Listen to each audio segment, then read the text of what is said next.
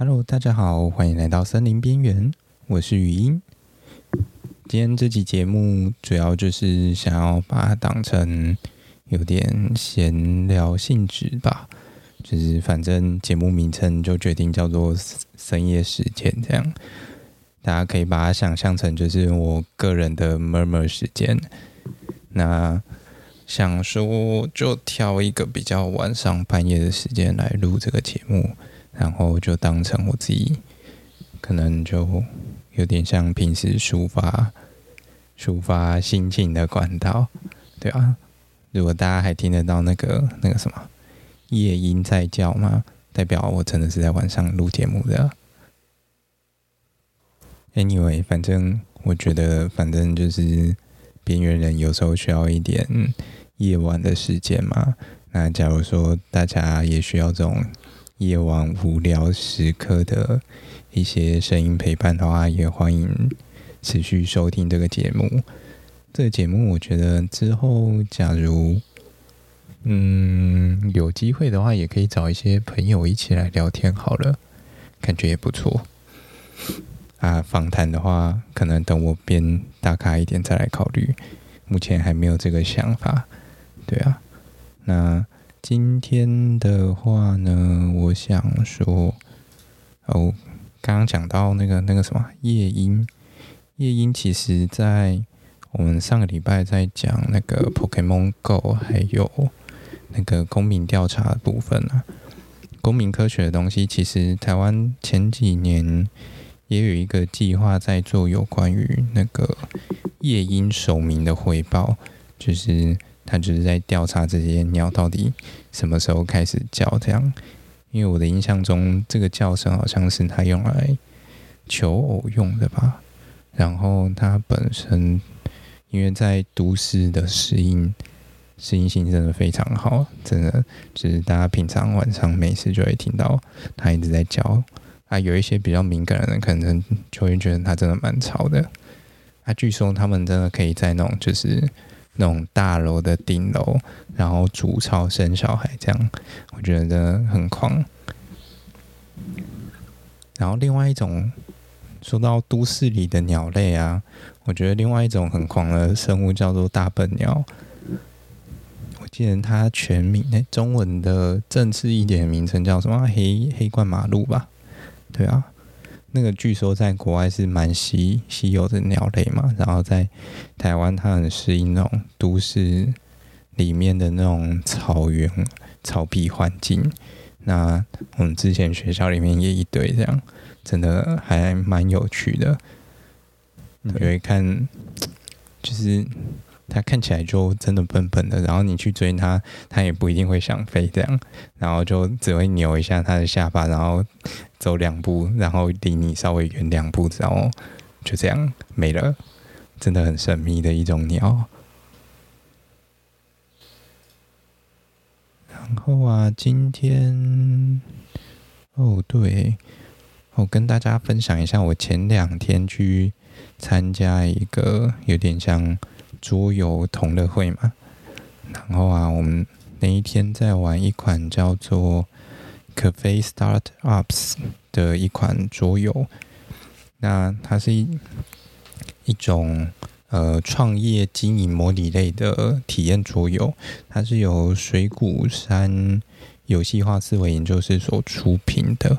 那是一款应该算是一款台制的桌游，价位我觉得还算算。中中上应该有到中高价位哦，对，因为我上网上它的官网看，其实哦一盒要两千多块，还蛮贵的。但是我觉得整体玩下来的体验是还蛮好的，就是不管是它从呃，因为它简单来说，这是一款就是模拟。真实世界创业环境的一款桌游游戏，然后只是他把角色设定在经营一间咖啡厅。因为早些年其实大家真的就是不知道为什么，大家就是对于咖啡厅有一种幻想嘛，就每个人都想要开一间咖啡厅，就连我小时候也是。对，然后后来就是。就反正大家也知道，创业其实比坚持还要简单嘛。所以大家创了业之后，哎，大概三五年之后就倒的差不多了，大概有九十 percent 以上的都都会倒光嘛，对不对？那我稍微来介绍一下这一款游戏好了，我觉得这款游戏其实还蛮酷的。它，嗯、刚我们有讲到说，它其实是呃一款模拟类型的游戏嘛，然后它把整个商业环境就浓缩到这一个小盒子里面。那，嗯、不知道大家有没有听过商业九宫格，就是商业模式九宫格这个东西，它算是一个比较进阶的商业模式的一个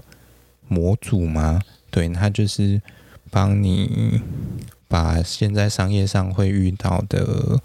一些模式需要的一些特性嘛，或者是一些目的，把它分门别类，包含像是一些那个叫什么？啊，算了，反正我直接查好了。你都看看，我看看。啊，有了有了。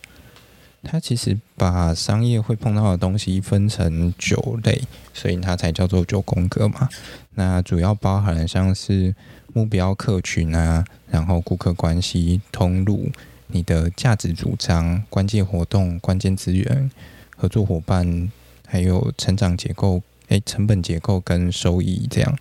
大概就是这九类，那他就把就是开一间咖啡厅会用到的，或者是一些相关的资源，就把它归类成这九个类别，然后从这九个类别去套入整个游戏的一些相关的物件，比如说你今天的客群好了，客群总会有你想要。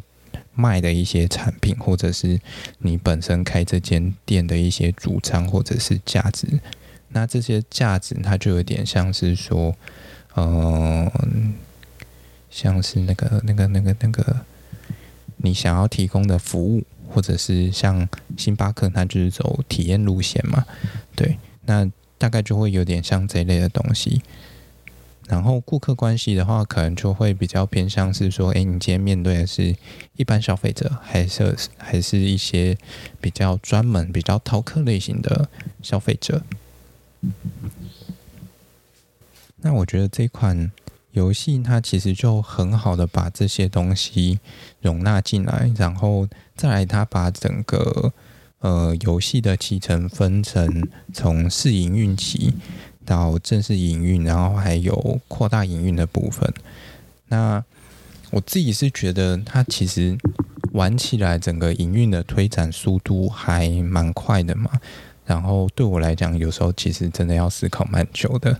对，因为我会在那边思考说，哎，我接下来到底要怎么去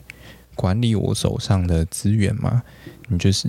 要它在每一个阶段或回合啊，你都会。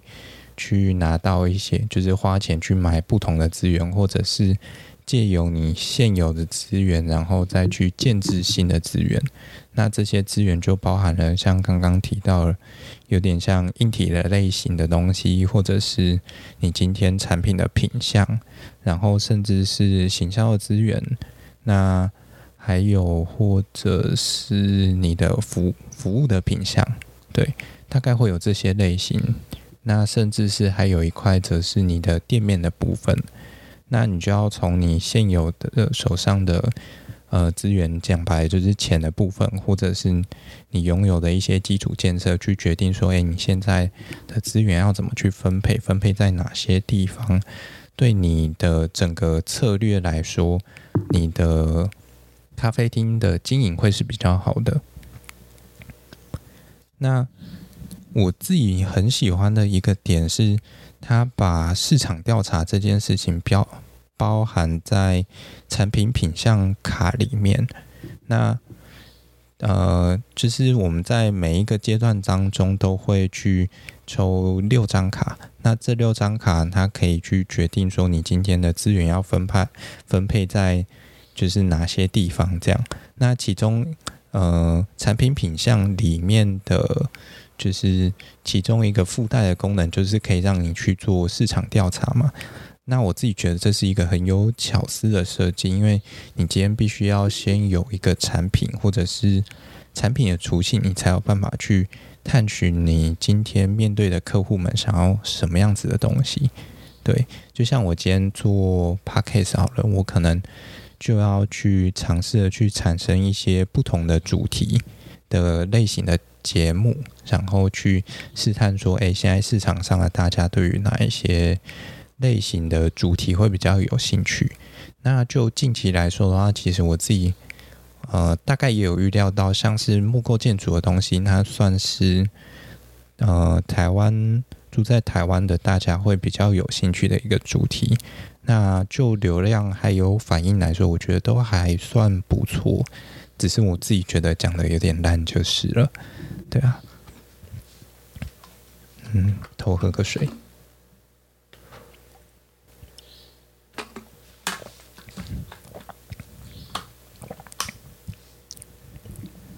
喝，然后。不过啊，其实像呃，我自己觉得像他讲，就是他包含进来这个市场调查这个功能，我觉得某种程度上他有，就是它的算功能吗？比较鸡肋一点点，因为其实它在它在整个游戏设计上，客户的要求或者是需求，它的多样性并没有到那么高。它大概就分成比较简单的，我记得是六个品项吧，其中有三个是有关于吃的部分，然后有三个是关于服务的部分。那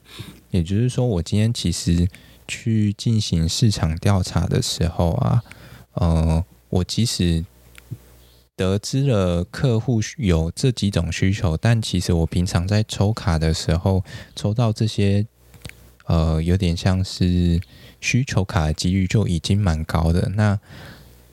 在这种情况下，我就会觉得说，到底有没有抽到，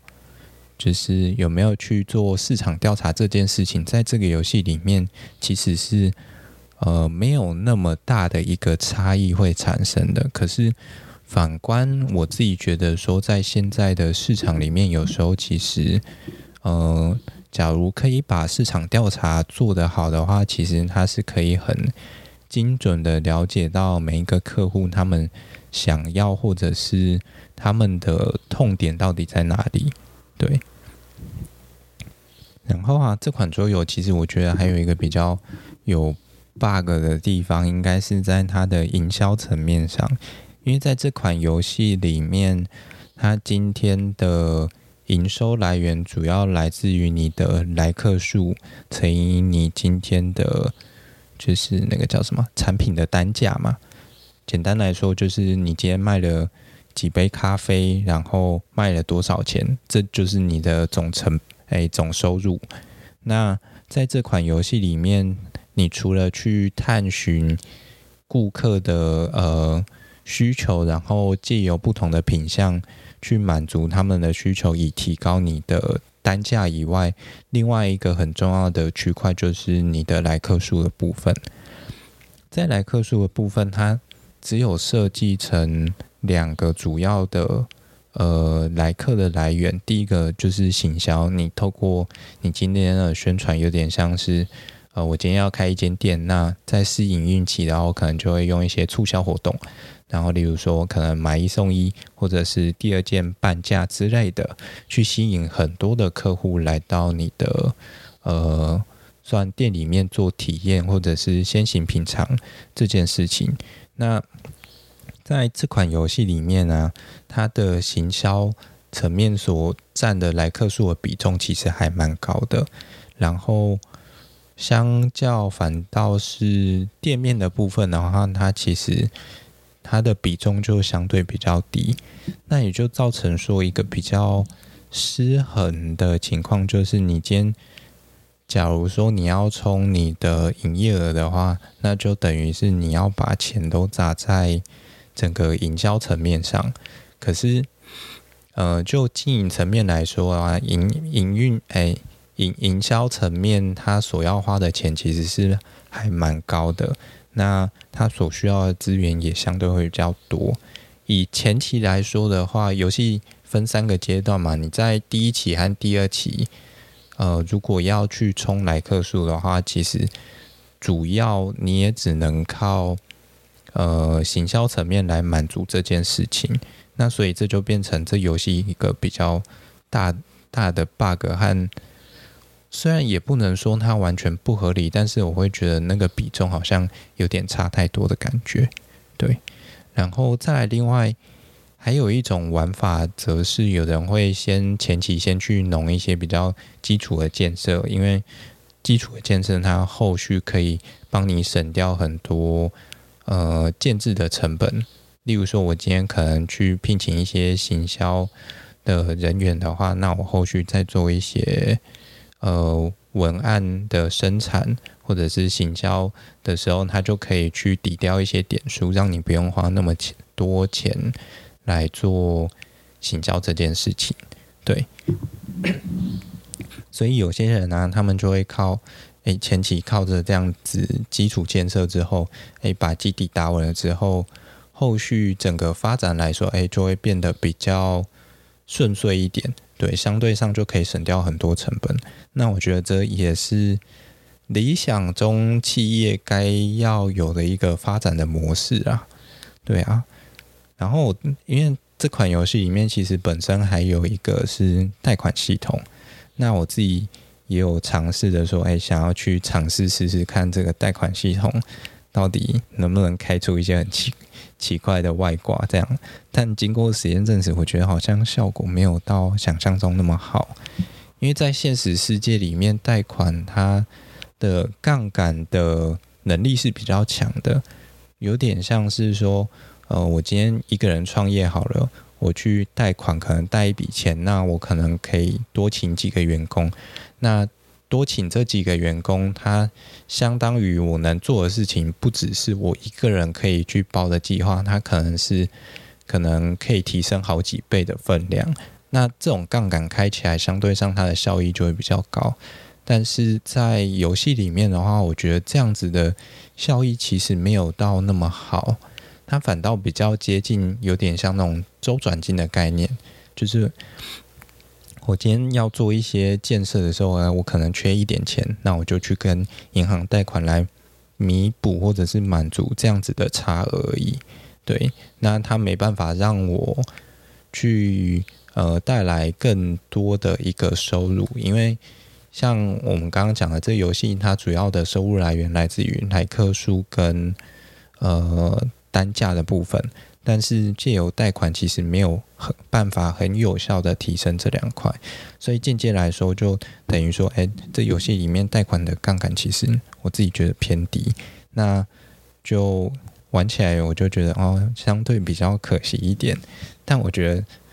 假如说杠杆太大的话，可能也会被玩坏掉吧？对啊。不过啊，我个人其实虽然说很有玩出这些小 bug 嘛。对，但我其实还是很推荐大家可以去体验看看这款游戏。我自己也其实还蛮想下手的，但是啊、有点贵，还在思考。对，需要一点时间消化这件事情。对啊，大家如果有兴趣，可以去找一些周游店，应该有机会进吧。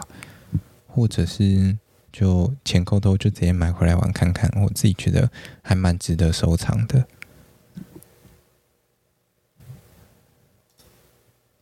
哦，对，突然想到一件事情，这个这个礼拜礼拜几啊？礼拜几？今天是十七号，节目节目理论上应该十八号会上吧？我应该，毕竟定定位在深夜深夜时间，所以应该会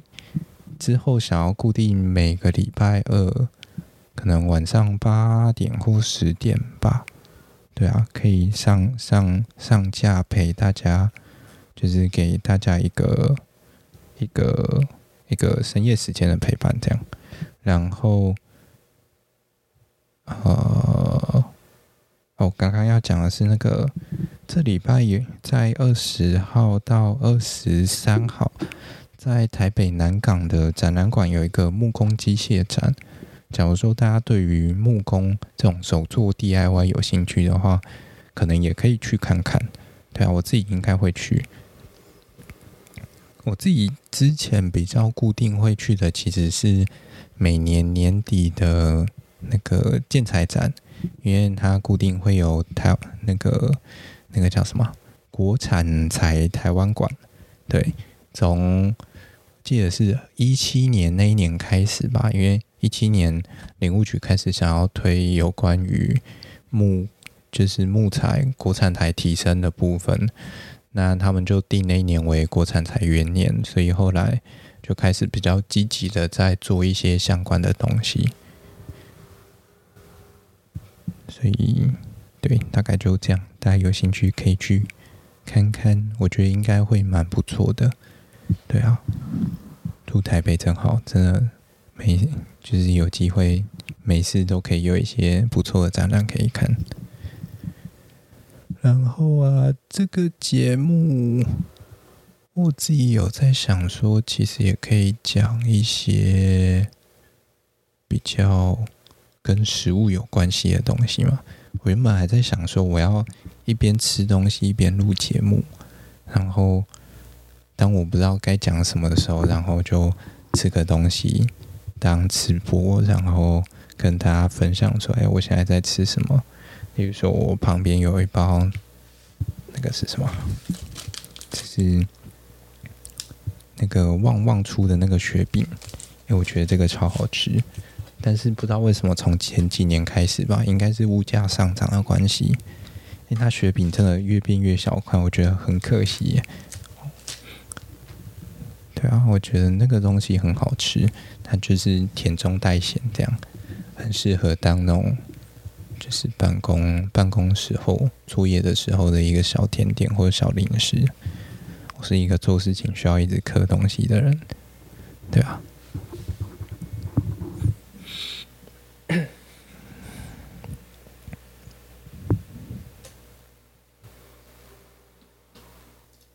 我原本在录。就是决定要录这个节目之后，然后就有在思考说：“哎，我就是脑袋中就蹦出了一堆很奇葩的想法，想说我是不是应该可以在这个节目里面问说：‘哎，大家现在是不是还在加班什么的？’但我觉得这好靠北哦，就是明明都已经到了这个时间，然后还不能下班，然后你还要来问我说：‘你是不是还在加班？’我就觉得哦。”这个好像不太 OK，那所以后来想说啊，还是不要提好了。虽然我已经提了，对啊，希望还在加班的各位可以早点下班啦，对啊。假如还没下班没关系，还有我在陪你们。那如果我觉得撑不下去了，之后可以交给咸酥鸡。我觉得咸酥鸡是个夜间一个很抚慰心灵的食物。不知道大家有没有看过《深夜食堂》？我自己其实还蛮喜欢那部动画的。虽然，诶，不对哦，那时候是看什么？哦，我好像是先从从日剧开始看。我原本在看那个《孤独的美食家》，然后那时候就是呃，之前有一段时间就是被那种美食节目就是算深深的吸引嘛。我先从。Netflix 上面有一部叫做《The Final Table》，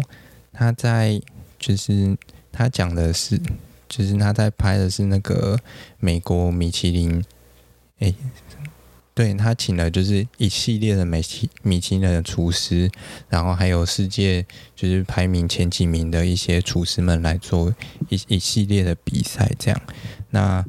他们就会以美国当地或者是一些世界各地的一些料理，然后作为每一集的主题，那去让这些厨师们发挥创意。然后在败部复活的时候，会请这些呃米其林的厨师来给予一些建议。这样，那他因为他是采淘汰赛的方式，所以在最后他会去呃挑出一个有点像。就是找出一个米其林级的厨师吗？对，只是他在最后一关的时候，总共有四个人入围，那他们就是要从其中一个里面让，就是让他们做菜给每一位米其林厨师去品尝，然后最后他们会挑出一个一个厨师，让他就是成为米其林等级吧。印象中是这样。对，虽然我觉得那个除了最后一集那个结果我觉得有点鸟以外，前面的比赛部分都蛮精彩的。他其实，在这些集数里面，他给我了蛮多一些在做菜嘛，就是对，因为我自己其实蛮算蛮喜欢煮菜的，它算是一个可以让我发挥创意的地方，对，所以我那时候就。还蛮喜欢这个节目的，因为它其实给我了蛮多的灵感。可是，就到最到了最后一集，我就觉得靠，这什么鸟结果？因为因为他们有一个啊，算了，不要爆雷好了，大家自己自己去看看完之后，大概就会知道我在讲什么了，对吧？然后也因为看完了那一部之后，我后来就发现，哎，美食节目感觉还不错。然后就开始到处找看看看，然后就发现啊、一般的美食节目好像已经已经漏掉了，就是因为那个等级真的很算，我真的觉得算蛮高的。然后摄影的品质也还不错，整体的氛围也做得蛮好的，所以就导致真的太平常或太一般的那些美食节目，真的就吃不下去，对啊，所以后来就开始看一些。比较戏剧类型的，那就从美食那个孤独的美食家那部开始看。那那一部，我觉得他不知道为什么有一种就是很吸引人的一种魔力吗？对，他虽然就是在美食，就是在食物的描绘上，有时候没有到特别的精致化，但是。你从整个剧的，就是呃，从那个男主角他吃那个东西的反应，然后还有他的一些内心戏里面，就是他会有一种魔力吸引你一直看下去，然后再加上他的那个背景音乐，就是他有一首主题曲，其实还蛮洗脑的，对，所以我后来就觉得，哦，这部真的。很优质，然后后来认真上网查了一下，就发现，哎，这部好像算是那个那那部男主角他的一个成名作。这样，我找一下他叫什么名字，我找找《孤独的美食家》。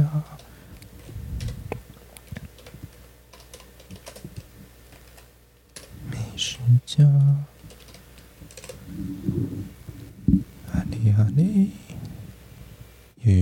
它是改编自一本漫画，对，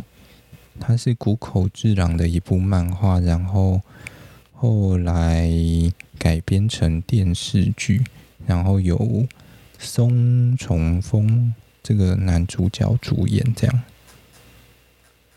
哦，好，反正过一阵子我就会忘记他的名字了，我只记得他的名字在。剧里面的名字叫做五郎，因为那个背景就是背景的主题曲有一部就是一直在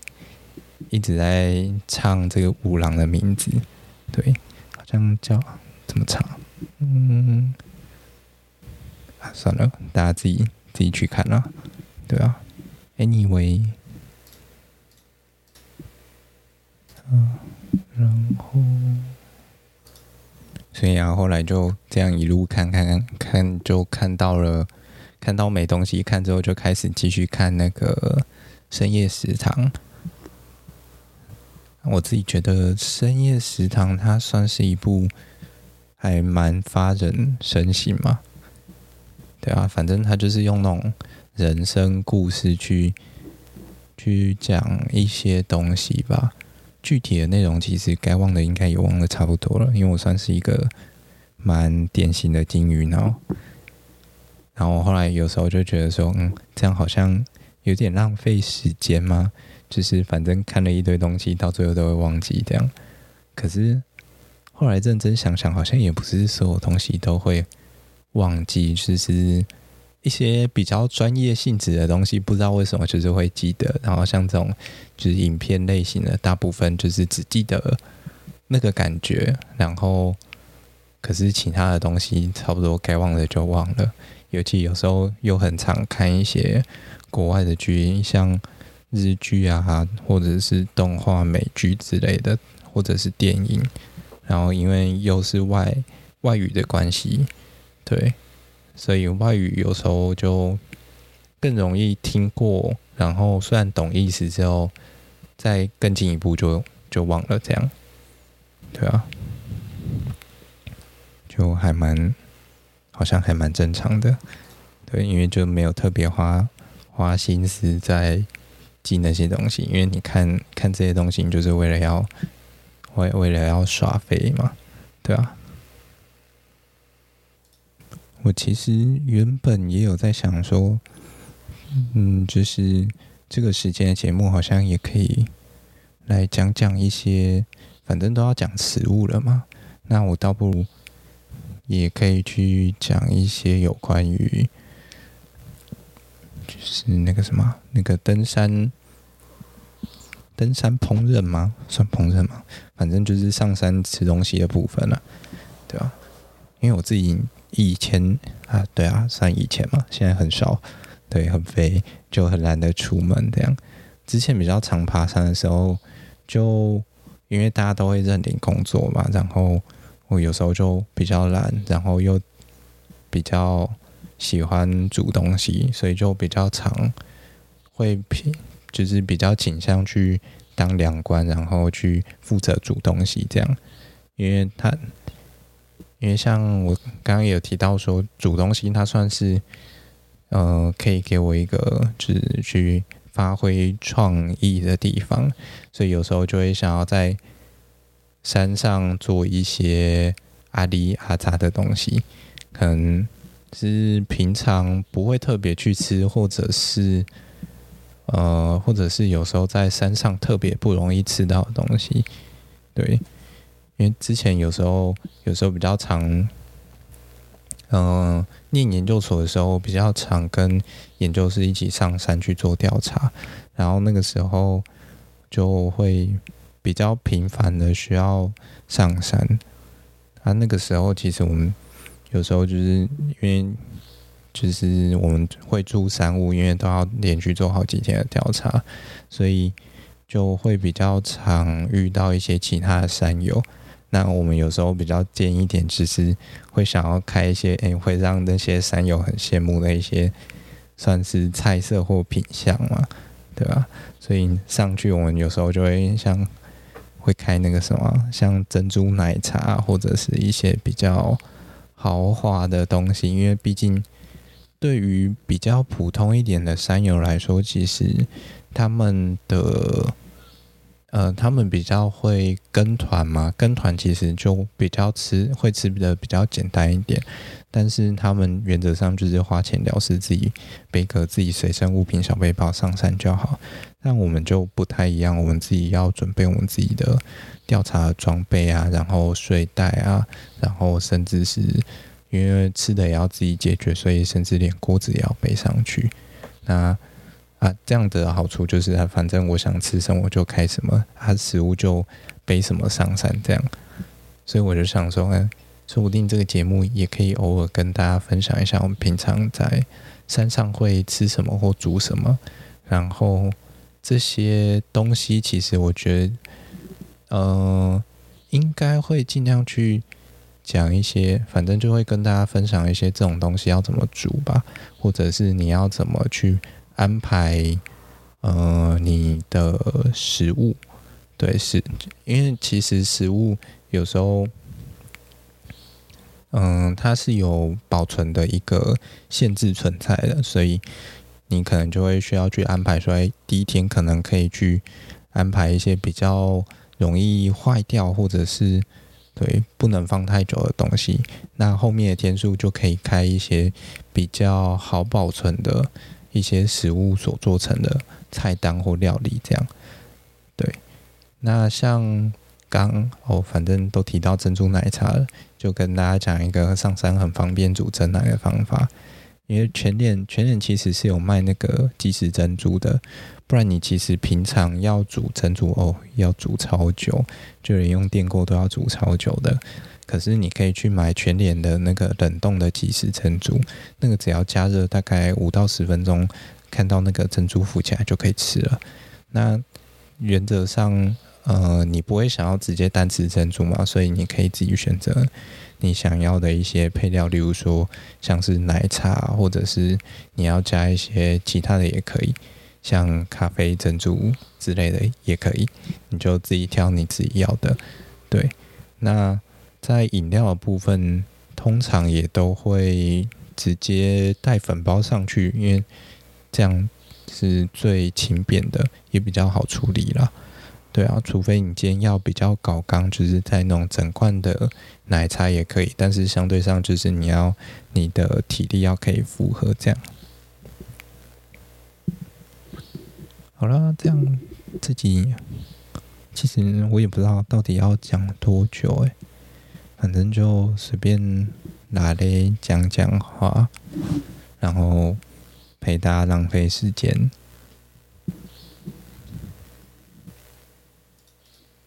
我觉得嗯，算有一部分也算是在整理我自己吧，就是整理一些比较近期的遇到的一些事情，然后就稍微重新思考一下啊，或者是要回忆一下过去，跟大家分享一下一些比较好玩的东西吗？虽然